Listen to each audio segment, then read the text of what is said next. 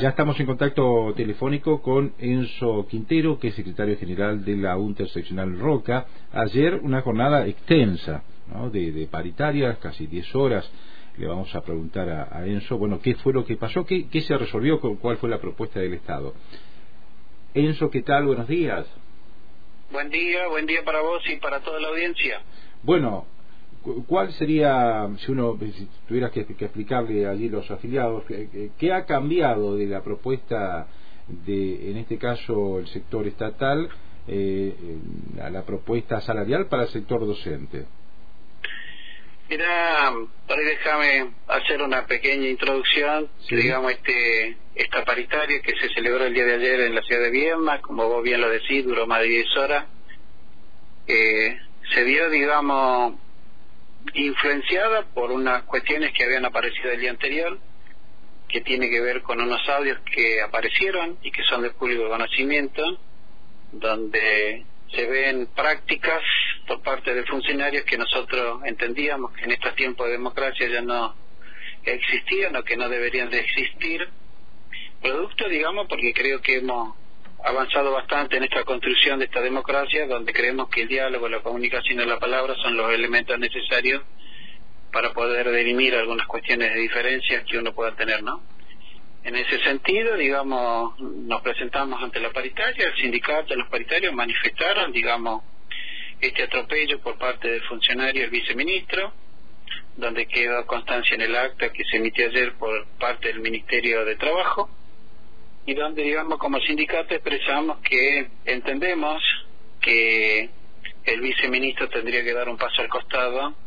en virtud, digamos, de este atropello y de esta intromisión que quiso tener, digamos, hacia los órganos de definiciones que nosotros tenemos como sindicato y que como siempre han sido democráticos y donde se escuchan, digamos, la palabra y las voces de los afiliados en los órganos que corresponden, como son las asambleas y los congresos, ¿no? Eh, eh, eso, para explicarle a la audiencia, el viceministro de Educación, Adrián Carrillo, eh, se, filtró un audio donde llamaba a, votar a favor de la mm, propuesta del gobierno en el próximo congreso de la UNTER. Correcto, correcto. Esos eran los audios que se viralizaron en el transcurso del día de ayer y gran parte del domingo también. Bueno, y nos presentamos a este ámbito, un ámbito que como sindicato consideramos importante, donde se definen muchas cuestiones que tienen que ver con lo laboral, con lo salarial, con lo pedagógico. Y en ese sentido, bueno, el gobierno hizo una nueva propuesta, una propuesta que tiene que ver con ofrecer, digamos, el mayor porcentaje de este aumento que ya estaba pautado, que repercuta más en el, en el básico, en la conformación salarial nuestra, que es en el básico y en el valor índice de manera tal que ese porcentaje, además de incidir en el básico, incide también en otros ítems que tenemos en, en esta conformación salarial nuestra, que es la zona y la antigüedad. ¿Sí? Y que ese incremento se va a ver diferenciado entre un maestro que recién se inicia y un maestro que tenga, digamos, 100, eh, 80, 100, 150% de antigüedad. Y depende de los años de trabajo que uno tiene en el sistema, ¿no? Claro. En ese sentido, bueno, la propuesta vino por ese lado, donde se nota en algunos aspectos, digamos, procesos de aumento para este primer semestre que van a oscilar por arriba del 25, en algunos casos el 26%. Eh, y esto se puede apreciar, digamos, en las mismas grillas que, digamos, que el propio ministerio ha ofrecido a la organización para ser motivo de análisis y debate en las asambleas que se van a llevar a cabo en estos días, ¿no? Eh, dentro del pliego también, bueno, el acta paritaria eh, deja claro la cuestión de una solicitud del sindicato que tiene que ver con la conformación de una mesa para trabajar el tema de la moratoria de jubilación, el tema de volver a tener las asambleas de interinato y suplencia de manera presencial y no en este formato combinado desde la virtualidad, aspectos que tienen que ver con algunos otros puntos como el tema de la dedicación exclusiva, el tema de la movilidad, eh, que bueno, eh, van a ser motivo, digamos, esta acta que se refrendó ayer en el Ministerio, va a ser motivo de análisis, como te lo decía, en las asambleas y en el posterior Congreso que se va a hacer en Villa Regina, ¿no? Bueno, eh, también hay un punto que es el incremento de la conectividad provincial. ¿A qué se refiere eso o qué implica? Bien, ese es otro ítem que en la conformación del salario nosotros lo tenemos como un aspecto no remunerativo que es un plus que nos pagan por la conectividad en virtud de esto de cuando ingresamos a la cuestión de pandemia y que nosotros entendemos que para el trabajo es algo esencial, digamos, también se notó un incremento en ese sentido de un casi 338%, digamos, en el, en el plus por conectividad provincial, ¿no? Bueno, todo esto entonces, primero asamblea y después congreso para poder eh, evaluar esta situación, esta propuesta. Correcto, correcto, de eso se va a tratar, digamos, la asamblea acá en General Roca se va a realizar el día de mañana, miércoles, y eh, sacaremos nuestro mandato como seccional y, y luego los presentaremos en el congreso que se va a hacer en Villa Regina el día jueves, ¿no? Bueno, Enzo, eh, por último, ¿cómo está la situación de, las escuelas en la cuestión edilicia y el tema de los comedores? ¿Cómo viene transcurriendo esta cuestión? Porque había algunos problemas edilicios y también eh, creo que haber escuchado algunas quejas respecto a los comedores y la, llegada de partidas para sostener los comedores. Mira, en ese sentido, este, nosotros la semana pasada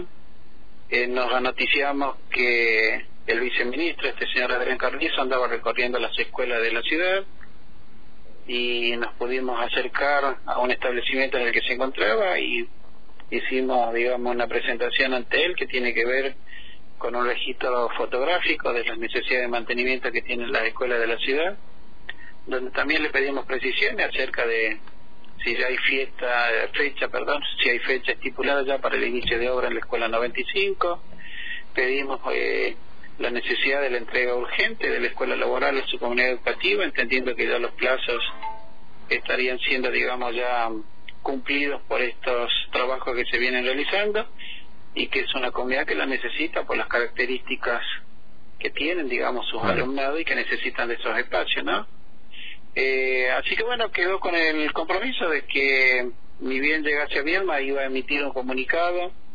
o iba a, responder la nota que le habíamos presentado oportunamente, pero bueno, nosotros vamos a seguir insistiendo como sindicato, sobre todo en estas cuestiones coyunturales, con la 95 y con la labor,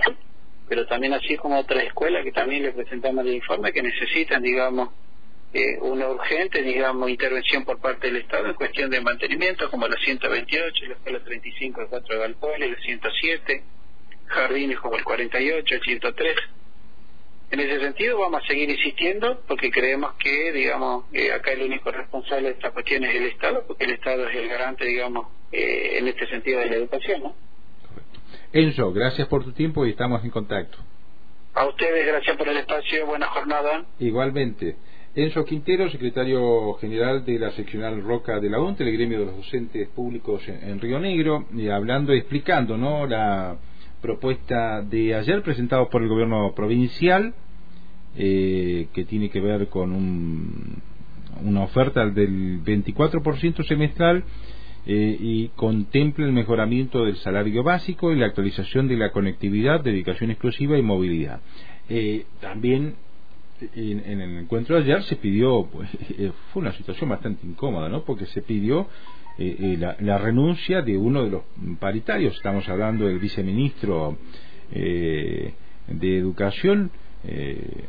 que había, se había filtrado un audio donde se lo escuchaba Lengar para que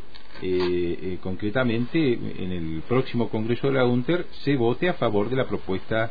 del gobierno provincial. Estamos hablando de Adrián Carrizo.